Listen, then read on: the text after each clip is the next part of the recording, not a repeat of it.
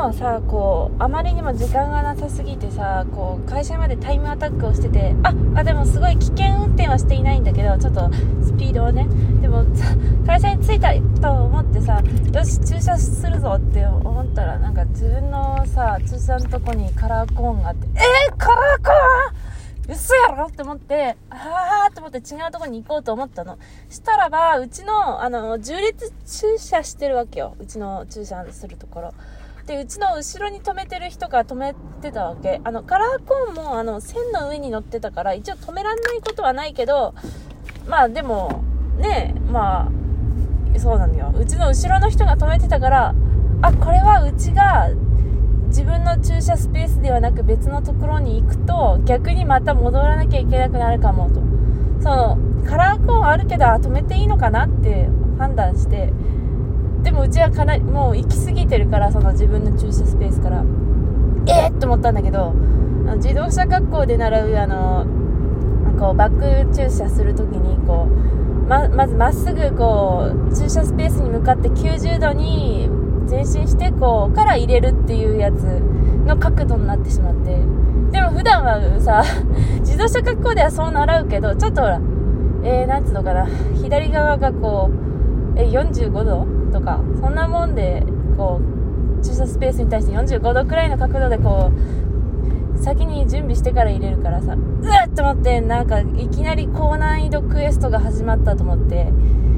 あのカラーコーンもしっかり線のとこにあるしさそのうちの左側の内側のとこにうわーと思ってうわーと思ってでもやばい急がないとっていうことですごく高難易度クエストをね急に発生したやつをやった感じになった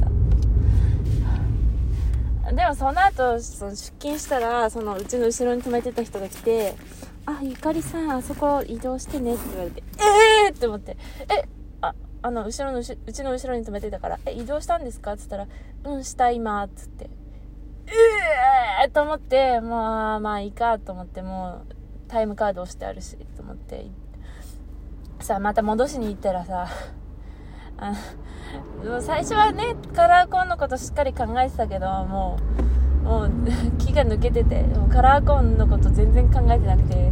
こう発信ちょっと斜めに発信していったらカラーコーンを巻き巻き込んでて